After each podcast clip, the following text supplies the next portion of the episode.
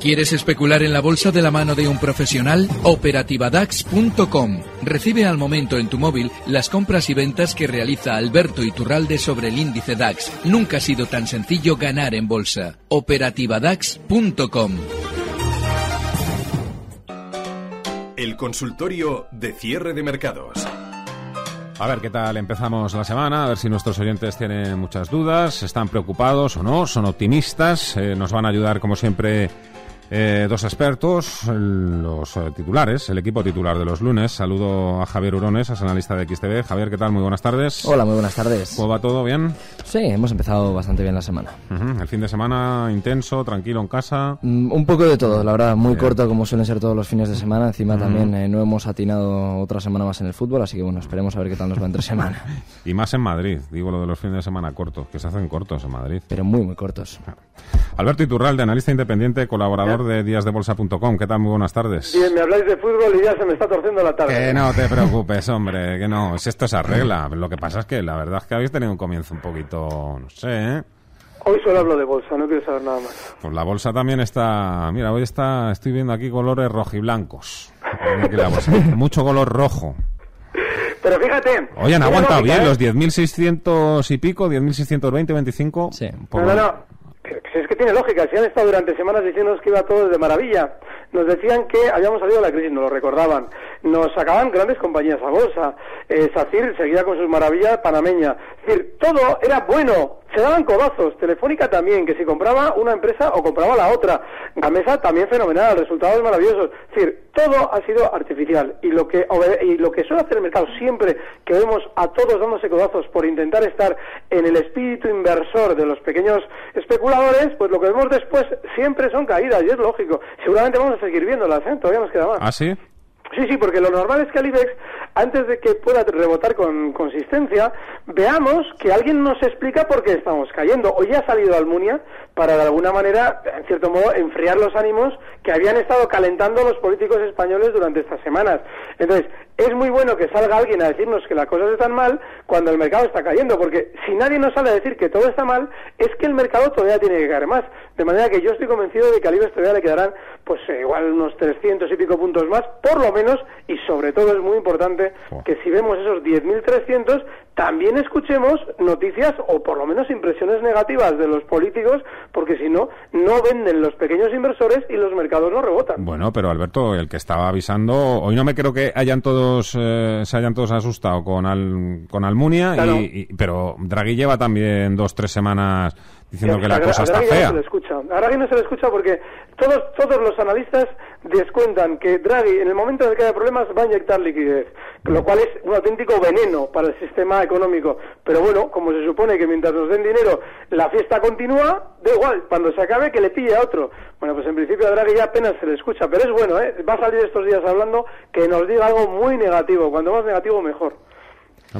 Pues sí, en este caso es cierto que hemos eh, apuntado, bueno, hemos comenzado la semana pues eh, bastante negativamente. Lo avisamos también, yo creo el lunes pasado decíamos que la vela del viernes de, hace un par de semanitas eh, no era nada halagüeña, la verdad. Y, y, sí, si miramos en este caso el IBEX 35, ha habido siete compañías que han caído más que el propio índice. Eh, siete, siete no, en este caso nueve compañías, efectivamente siete bancos, los siete, OHL e Inditex, que no llevan desde luego un, muy buen eh, trimestre, y fundamentalmente es eso, es decir, eh, por un lado el mercado se ha excusado quizás en, los rumores de que Draghi efectivamente no pueda comprar 300.000 millones de euros de, ABS, que sean únicamente 200.000, es decir, un 33% menos, pero son únicamente rumores, y la bolsa cuando está débil, la bolsa cuando no, no hay datos, en definitiva, cuando no le echamos, por así decirlo, leña, pues a nada que tengamos un poquito de dudas, el dinero, como es miedoso por naturaleza, abandona rápidamente la renta variable. 91 533 18 51. 91 533 18 51. Primera llamada. Alfonso, hola. Hola, buenas tardes. Muy buenas tardes. Vamos a ver, yo quiero hacerle una pregunta a los analistas. Vamos allá. Hoy yo tenía Yastel y lo he vendido ya por fin. Llevaba ocho años con él y por fin he recuperado mi dinero y lo he vendido.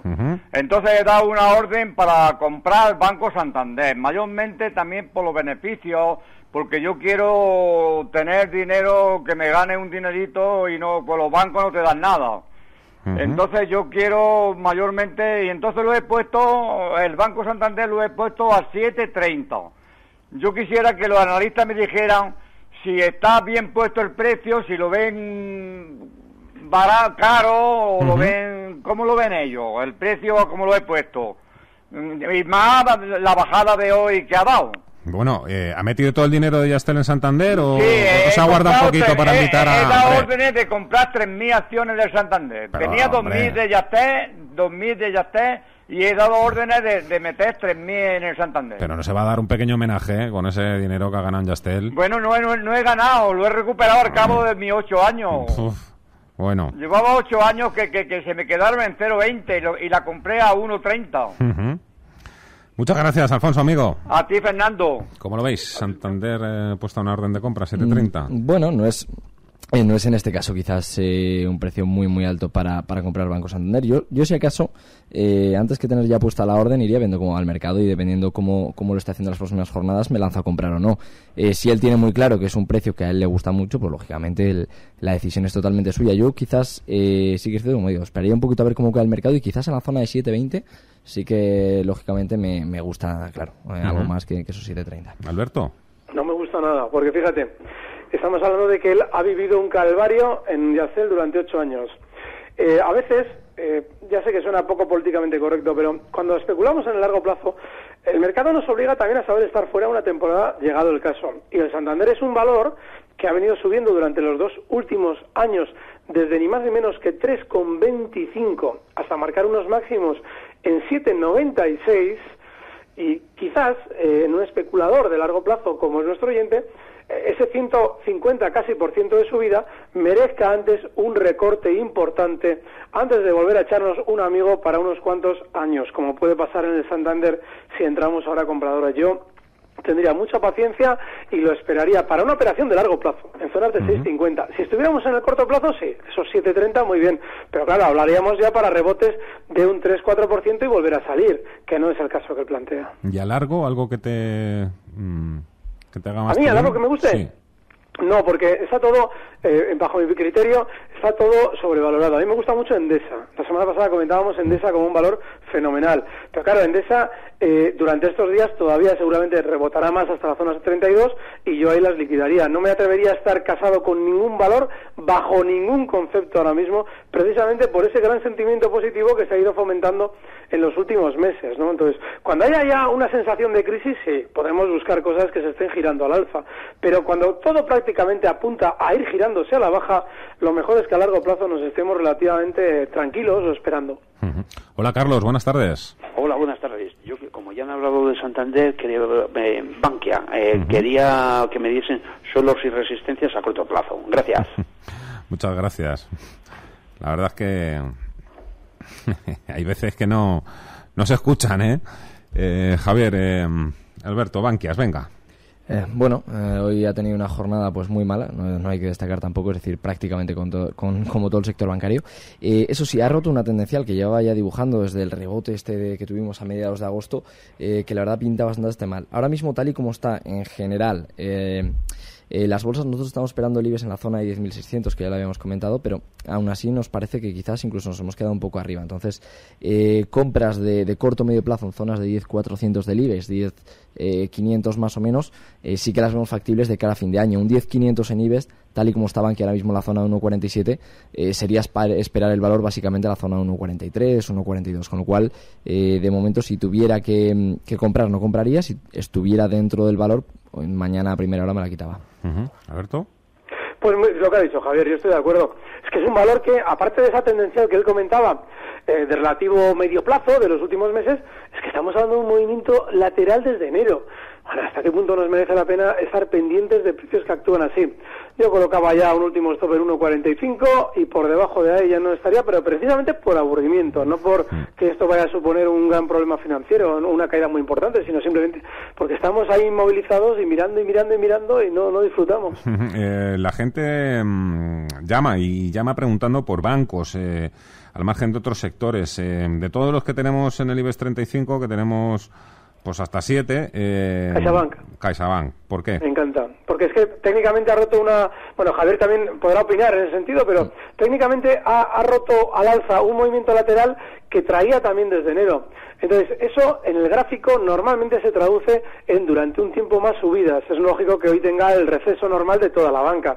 Pero a la hora de estar compradores, yo elegiría un valor que ha roto un lateral de alza claro, más que, por ejemplo, Santanderes o BBVs que han llegado a zonas de resistencia importantísima y de hecho han frenado ahí y ya están descendiendo. Con lo cual, no todos están igual. Pero yo creo que ahora mismo, de todos los grandes, eh, bueno, grandes, de toda la banca que pueda figurar en el IBEX, yo personalmente me decantaría por CaixaBank.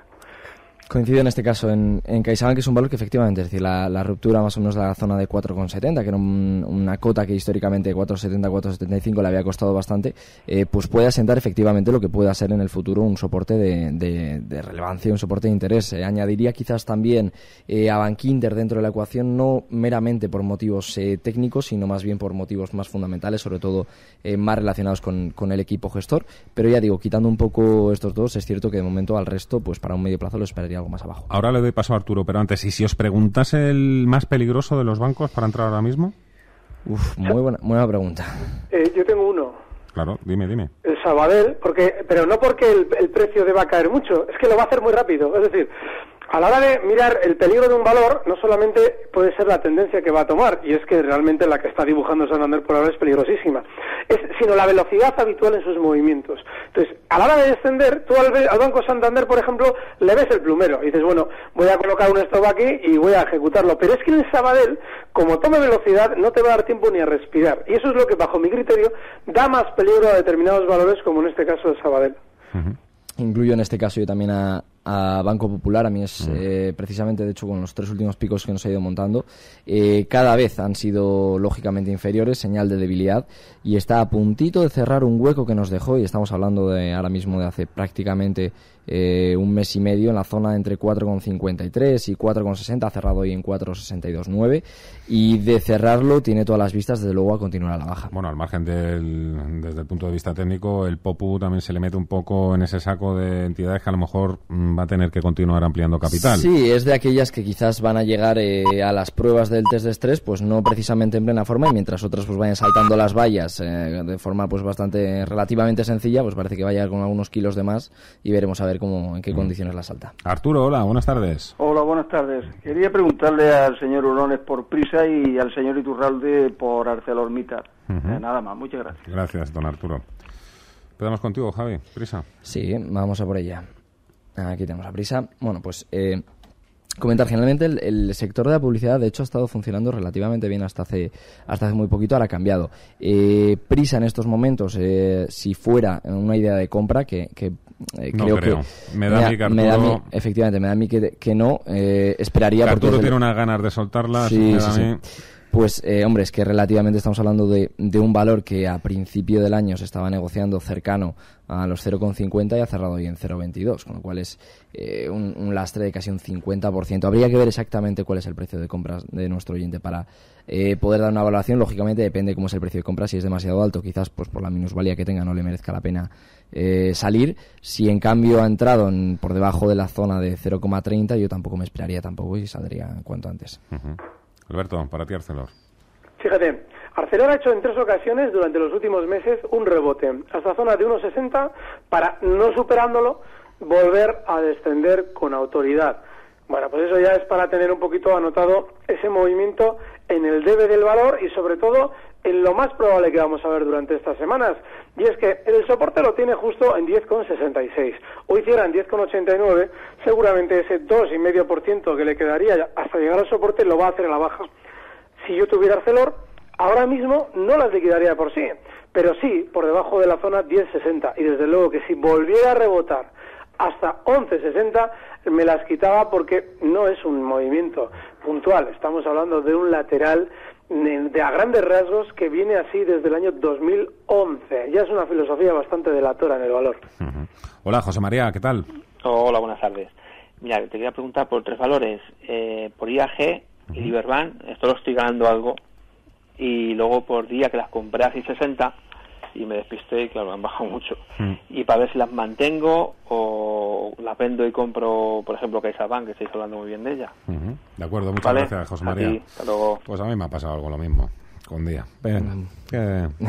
no, sé qué decir de, tus días, la verdad.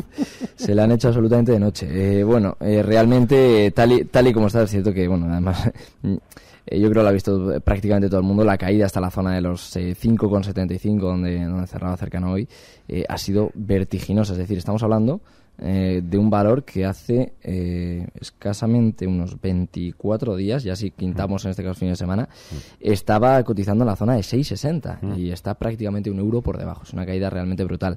Habría que atender, eh, más allá de lo que ha sido en este caso, la, caída puramente técnica realmente a, cómo se encuentra el sector en sí. Es cierto que tenemos también una igualdad de ondas, es decir, la caída que ya arrastrábamos desde julio a mediados de agosto es prácticamente equivalente a la que tenemos ahora, con lo cual eh, generalmente cuando da este tipo de patrones lo normal es que se estabilice el precio por ahí, entonces yo quizás la, mayor recomendación que podría dar que esperara un poco que se estabilice el precio, pero si cae por debajo de la zona de 5,65 sí que ya no me espero. Vamos con IAG, ¿cómo la ves Alberto? Eh, dice que está ganando también con Liberbank, IAG la tengo aquí a 4,71, se la compra un poquito todavía por debajo, ¿cómo lo vemos? IAG ha rebotado con mucha fuerza, mucha fuerza durante el mes de agosto desde 3,85 hasta, bueno, ha llegado a marcar unos máximos en 4,90 y ahora está en 4,71, pero si nos fijamos en el último movimiento que ha hecho, es prácticamente lateral con una base en los 4,53.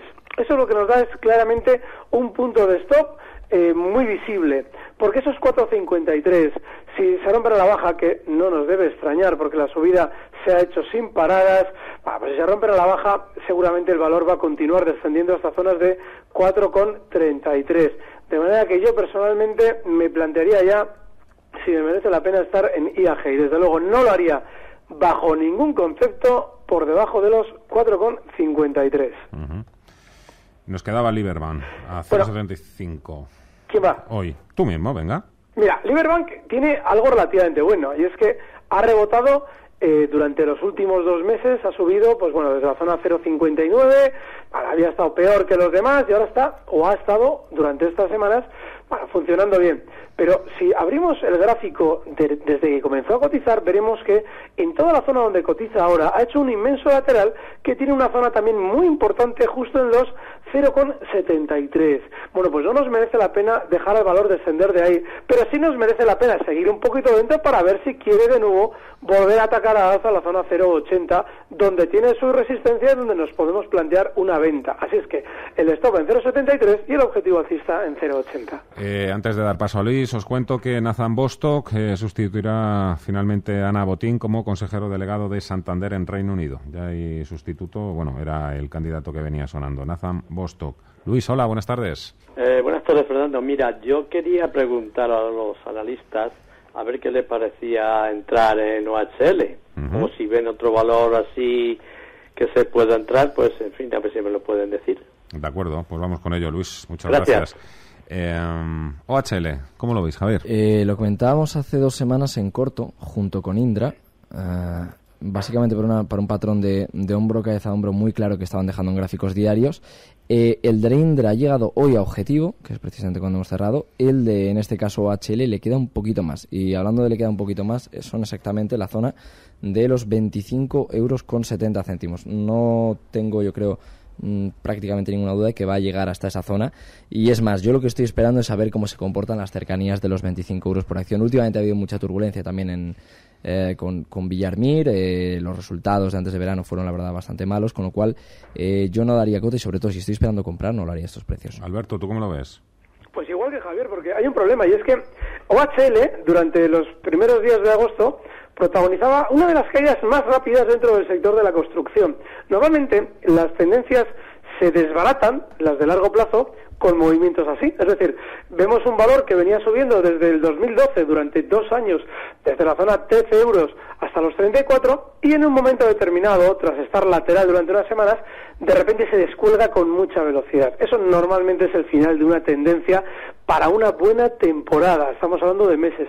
De manera que yo creo que no hay que estar y seguramente lo iremos viendo descender hasta los mínimos que marcaba en agosto, justo en los 24,50 y probablemente incluso más abajo. Así es que no es un valor en el que yo estaría en el lado largo. Luis pedía consejos, si no le recomendabais OHL. Yo tengo aquí apuntado ya en la pizarra de Alberto a Endesa y a CaixaBank. Después me dais más nombres a vuelta de publicidad. Escuchamos además la agenda que nos ha preparado para mañana martes Javier García Viviani.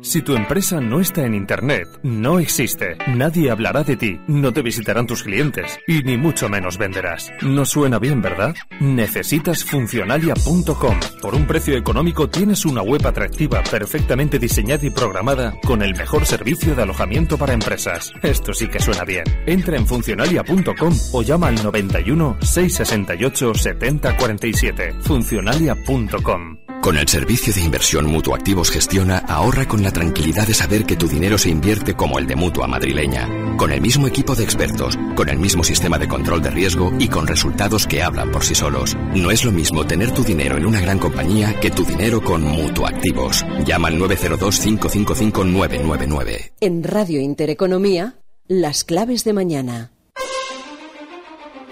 Y mañana será martes 30 de septiembre, último día de mes. En España, atentos a la presentación del proyecto de presupuestos generales del Estado por parte del ministro de Hacienda, Cristóbal Montoro, en el Congreso. Será a partir de las 11 de la mañana en la zona euro. Con lupa miraremos las cifras de inflación adelantadas correspondientes al mes de septiembre. Conoceremos también la tasa de paro en el área monetaria. En Alemania esperan las rentas minoristas. Sobre regulación bancaria hablan dos representantes del BCE, el alemana Lautenschlager y el austríaco Novotny. Y en el frente macro de Estados Unidos daremos cuenta del índice de confianza del consumidor que elabora la Conference Board y al índice de precios de viviendas SP Schiller. En clave empresarial hará un anuncio estratégico el consejero delegado de Microsoft Satya Nadella que está de viaje en la India y tendremos resultados, rinde cuentas entre otras compañías en Wall Street, Walgreen.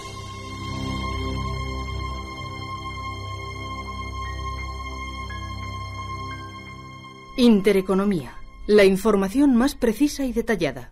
La información que desea conocer.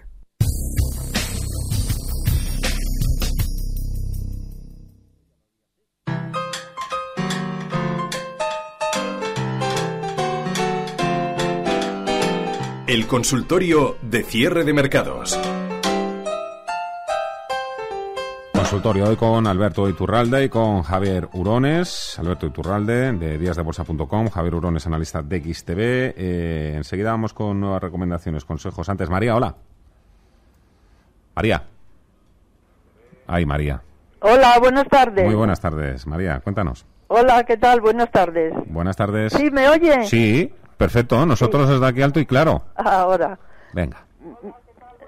Mire, eh, yo quería preguntarles. Tiene que bajar un poquito la radio porque vemos que, hay, que, que tiene ahí un retardo. Eh, eh, mire, yo tengo varias acciones eh, en las que pierdo. OHL a 31, IAG a, a 520, Acciona a 61 y Arcelor a 1170. Eh, luego gano en, en, en, en, en BBV Sí. y en Enagas. Y estoy pensando vender todo. ¿Qué, ¿Qué les parece a ustedes? Y esperar y comprar más abajo. Ujú. De acuerdo, María. Muchas gracias por su Les llamada. por la radio. Muy bien. Hombre. ¿Qué consejos le damos a María? Venga, vamos allá. Es Nos ponemos manos a la obra. Sí, vamos a empezar. Eh, complicado, ¿eh? eh, OHL, lo hemos comentado. Sí, bueno, es- nos ha faltado quizás la perspectiva un poco. Pero bueno, eh, OHL a 31, eh, muy, muy mala pinta. Muy mala pinta. De hecho, a 31 tienen que estar eh, por lo menos antes de julio. Eh, bueno, eh, realmente lo que hemos comentado, se van a acercar de nuevo a la zona de 25. Habría que ver desde 31 hasta los 26-27 que, que acumula ya de caída. Son prácticamente 5 euros por acción. Eh, Quizás le merece la, merecer la pena quizás aguantar un poquito más, un eurito más por acción y ver si efectivamente hacen suelo en los 25 o si por el contrario siguen mucho más a la baja. Veremos cómo se comportan de todas maneras en los 25. Eh, IAG es un valor que a día de hoy, yo creo, además lo ha, lo ha comentado también eh, muy bien Alberto, no lo vendería mientras no nos rompa el, el último soporte que nos ha estado dejando. Y particularmente en, en Acciona, quitando un poco todas las turbulencias que ha tenido, también es un valor que está cercano a soportes, eh, con lo cual merece quizás la pena aguantar un poquito más, eh, a ver si, si aguantan esos soportes y si no, desde luego, pues deshacerse de ellos. Arcelor. ¿Te, te puedo hacer una sugerencia? Claro que sí, las Eh, que hay, quieras. hay un dato muy importante y es que a la hora de especular normalmente siempre nos preocupamos de qué puede hacer un precio eh, para ver si compramos y ganamos o bueno o vendemos si creemos que va a caer. Pero hay un, hay un factor que no solemos observar y que es la clave y es la cantidad de riesgo que introducimos en cada valor. Es decir, esa cantidad que luego a la hora de perder nos va a doler mucho ejecutar el stop. Con lo cual es muy importante que María, a la hora de, si quiere de nuevo rehacer su cartera o bueno, o hacer cualquier cambio, sobre todo reduzca las cantidades para que cualquier estrategia que ella vaya a seguir la pueda aplicar a rajatabla y bueno, pues de alguna manera, pues si las cosas se tuercen, no cueste tanto en un momento determinado salir a pérdida si es que toca. Ujú. Tú de estos cuatro que ha dicho que está dispuesto a vender, la verdad es que... Yo me los quitaría a todos. Te los Sí, quedarías. porque ah, te los quitarías. Sí, porque hay un problema. Y es que el caso, por ejemplo, de OHL, que lo hemos comentado antes, que también lo ha comentado Javier, ¿hasta qué punto nos merece la pena estar en un valor que nos está dando ya problemas? En su momento no hemos sido disciplinados y no hemos aplicado un stop. Pero ¿qué vamos a hacer? ¿Nos vamos a quedar con él de por vida cuando por ahora está marcando una tendencia, por ahora, relativamente clara a la baja? Podemos poner un último límite en todo, pero sobre todo tiene que ser un límite que vayamos nosotros realmente a ejecutar de manera efectiva, para lo cual es necesario reducir el riesgo que hemos introducido y que tanto nos dificulta operar. El estar con mucha cantidad de dinero en el mercado nos bloquea porque no nos permite ejecutar stops. Pero sí, seguramente estamos viendo al mercado hacer probablemente un techo de aquí a un tiempo, pues los valores que ella ha citado van a recortar, eso es muy probable. BBV está en resistencias del año 2011, de 2011 y, y no las ha superado. Entonces, a mí no me extrañaría que el mercado recortara, así es que yo sí me quitaría, pero sobre todo reduciría en la próxima ocasión que entre al mercado la exposición para poder eh, especular con mayor disciplina. Cuando tú dices que reducir la exposición, para que ella lo entienda, ¿qué significa? Mira, si ella ha comprado, por ejemplo, ha, ha introducido en el BBV 10.000 euros o, o, o, en OHL 10.000 euros y le ha costado aplicar el stop, es porque a ella le dolía asumir la pérdida que suponía vender, con, pues, por ejemplo, en 28. ¿Qué es lo que pasa? Que si el valor ha tomado la tendencia bajista, mañana igual tenemos que vender en 25. Con lo cual, lo que tenemos que hacer la próxima vez que compremos es comprar con menos cantidad. Pues metemos, si hace falta, 1.000 euros o 2.000 euros, pero mucho menos dinero para que, llegado el caso, si se tuerce nuestra operación, podamos salir sin ningún tipo de eh, problema de conciencia. Es decir, no, no, no generarnos la, toda la carga que a su vez nos produce el estar en una posición con mucha, eh, con mucha parte de nuestro capital dentro. Entendido. Ángel, hola, buenas tardes. Hola, buenas tardes. Gracias por darme la oportunidad. Yo quería preguntar por Avertis. eh, yo creo que tocará los 14.80 otra vez, pero como es una empresa catalana y está la cosa revuelta, pues eh, no lo sé si, si llegará a bajar algo más. Eh, a ver qué me dicen de, en, en ese sentido. Al margen de Avertis, si quieras por alguno más. Si pudiera ser Resol, yo creo que también se verán 17.80, está en 18.50, que no los pierden, pero creo que los perderá al en ellos. Mucha- Y, y, también, quería comentarles, eh, ¿se puede ir cierre de mercado sin diferido de manera? Yo no puedo ir, porque ese días que mi jefe me tiene hasta las 7 Mm. y no puedo irle. Pues en eso, pues en ello estamos, eh, se lo aseguro, todos los días. Bueno, es imposible oírlo de alguna otra manera, por- porque yo lo he intentado y no lo encuentro. Digo, no sé si hay alguna posibilidad, alguna forma que yo no lo haya visto. No hay posibilidad, ¿no? Gracias por la llamada, Ángel. Venga, hasta luego. Me voy a callar. A- Avertis y Resol. Avertis 1480, Resol 1780. Eh, bueno, empezamos por, por, por la catalana Vertis. Eh, bueno, eh, sí, realmente está, está capeando de, verdad bastante bien un poco las, las últimas eh, caídas de, del IBEX, quizás algo mejor que otros valores. Eh, pero bueno, veremos a ver si se frena ahora mismo aquí, en la zona de 15.40. Eh, más o menos durante los últimos meses ha frenado por esta cota. Veremos a ver si efectivamente es así. Si no, desde luego, vender por debajo. Para el tema de, de Repsol, eh, sí que sí, está sí que sí está en soporte, es decir, como nos parta para abajo, nos vamos, como ha dicho él, además muy cercanos a la zona de los, eh, no quizás no 17.50, pero sí muy rápidamente a la zona de 18. Y luego, para el mayor de los problemas, yo creo que, que con que el jefe también ponga la radio ahí en el lugar de trabajo, lo tenemos Mm. solucionado. Exactamente. Alberto. Bueno, pues yo estoy muy de acuerdo. Y hay una cosa, mira, antes citaba Javier, con respecto al popular, una figura de hombro, cabeza, hombro. Bueno, pues esa figura de hombro, cabeza, hombro, en el largo plazo, también está en Avertis, solamente que todavía no se ha confirmado la baja. Y esa confirmación llegaría justo en el nivel 1470. Así es que, si viéramos a Avertis durante estos meses llegar a 1470, ahí podemos tranquilamente comprar, pero solo si estamos absolutamente dispuestos y determinados a aplicar un stop en 14.45, 14.40. Repsol, yo no la tocaría porque ya sabéis, cuando este valor llega a zonas de resistencia, descubren pozos de petróleo y nos dan dividendos, que es lo que han hecho estos meses. De manera que me mantendría muy al margen porque seguramente lo que le vamos a ver hacer es recortar. A ver, eh, sacamos ya la pizarra. Endesa, CaixaBank, ¿algo más que te guste, Alberto? Pues a mí me gustaría en el lado bajista SACIR, de hecho ya las tengo, ya estoy corto, porque cada vez que llega a 460 o ha llegado a 460 o incluso por encima de 5, se solucionaban los problemas en Maramá. Eso significa que ellos están buscando compradores para los títulos que tienen en cartera. Así es que como han vendido muchos títulos, seguramente harán descender al valor, yo creo que hasta la zona 3,50. De manera que en el lado bajista, en el lado corto, SACIR. ¿Tus apuestas? a ver. Bueno, yo no me meto dentro del IBEX 35 porque la verdad no, no, lo vemos nada, claro. Eh, me voy al continuo, me fijo en Miquel y Costas, que hoy ha caído un 3%, y, y en cierta manera eh, me da que ligar un poco eh, todo lo que está pasando en el territorio de la, de la gestión de fondos en España, ¿eh? con, con, Iván Martín y con, y con Parames fundamentalmente, eh, ya que estos fondos tenían gran exposición dentro. Sí, tenían en este caso, según digamos, las últimas informaciones era lo que apuntaba, bastante de peso en, en Miquel y Costas y quizás se han visto obligados a, a vender forzosamente, que es algo que yo creo que de los inversores es de lo que más odia un gestor, vender eh, forzosamente, por lógicamente retiradas dentro de los fondos. Y me da que pensar efectivamente porque iba tres jornadas consecutivas eh, cayendo prácticamente a plomo y ahora mismo, como digo, está en la zona de 24,70, un valor que nos tiene históricamente, eh, en este caso enseñados a, verlo cotizar entre la zona de 28 30 euros, con lo cual sí que lo seguiría de cerca, eh, porque si, si deja de caer, quizás los motivos más fundamentales que han llevado a esta acción a caer tanto puedan ser efectivamente estos eh, estas ventas en los fondos y lógicamente el valor pueda volver arriba dentro de poco. Hola, León, buenas tardes. León. León. Sí, usted. Sí, gracias por la llamada. Adelante, amigo. Eh, vamos a ver, preguntar por Santander.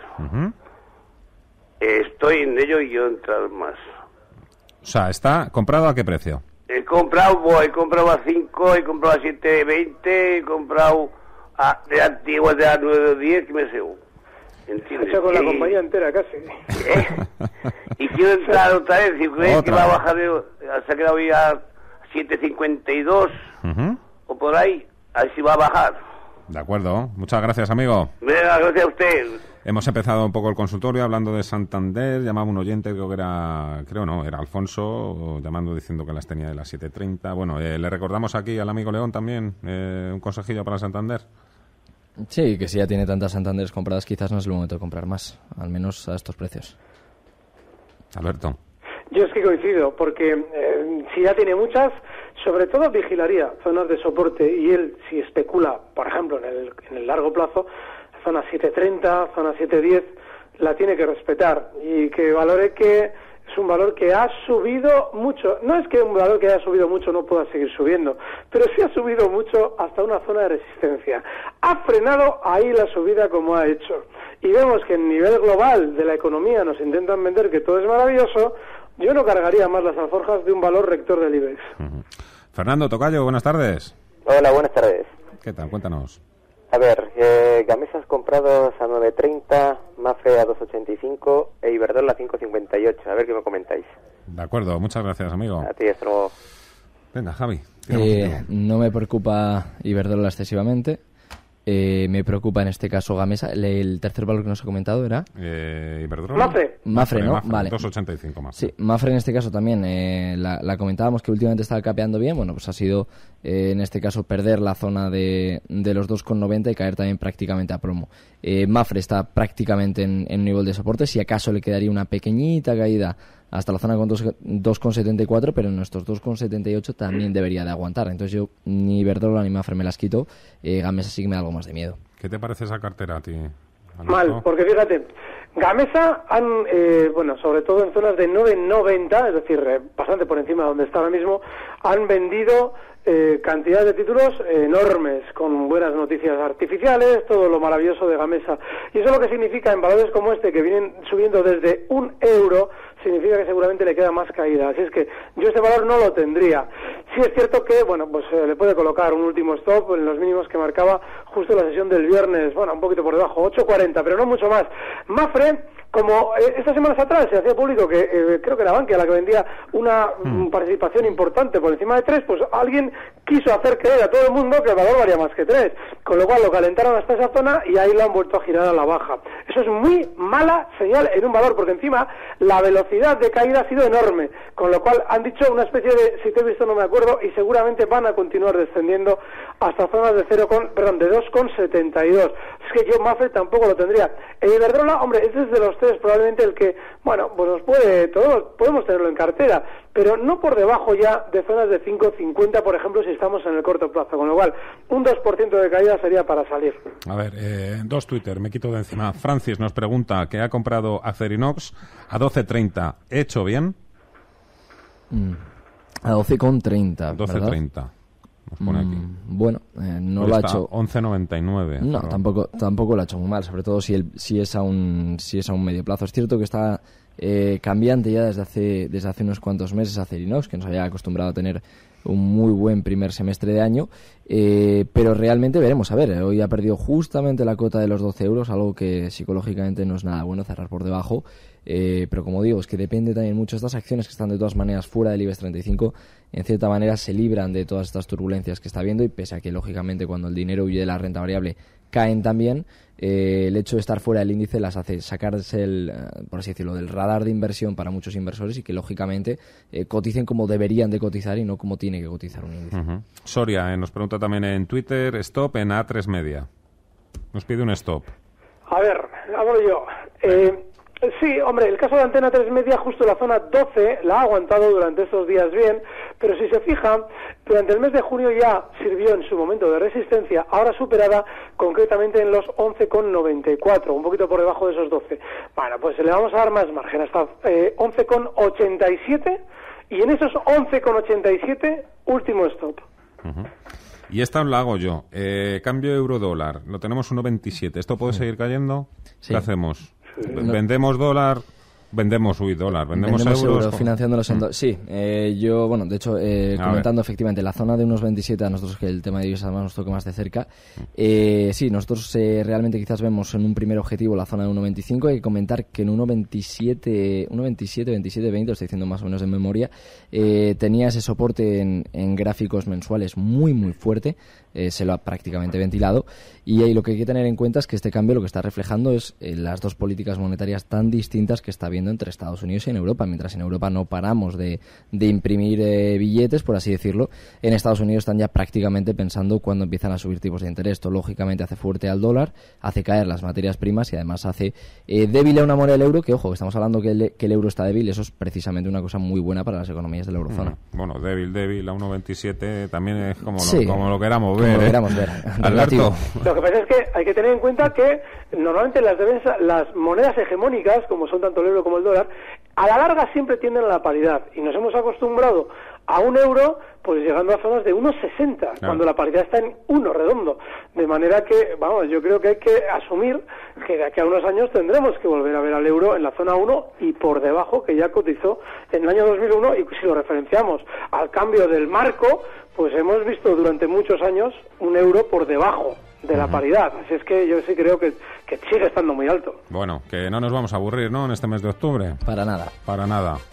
Pero tranquilita la cosa tampoco va a ser. No, nunca. No es 9 de octubre, tranquilo, nunca. Bueno, a ver qué pasa también ahora en Brasil, ¿eh? Ya sabéis que tenemos elecciones el domingo y, bueno, hoy el Bovespa ha pegado un tortazo de un 7% al principio, ahora ya está reduciendo la caída, ¿eh? 3,5%. Que no sea nada. Eh, Alberto Iturralde, analista independiente, colaborador de díasdebolsa.com. Javier Urones, analista de XTV. Un placer, como siempre, teneros aquí acompañándome los lunes. Que paséis feliz semana, feliz negocio. Y a todos ustedes. Recibe al momento las operaciones de Alberto Iturralde vía SMS en tu móvil. Operativa DAX.com.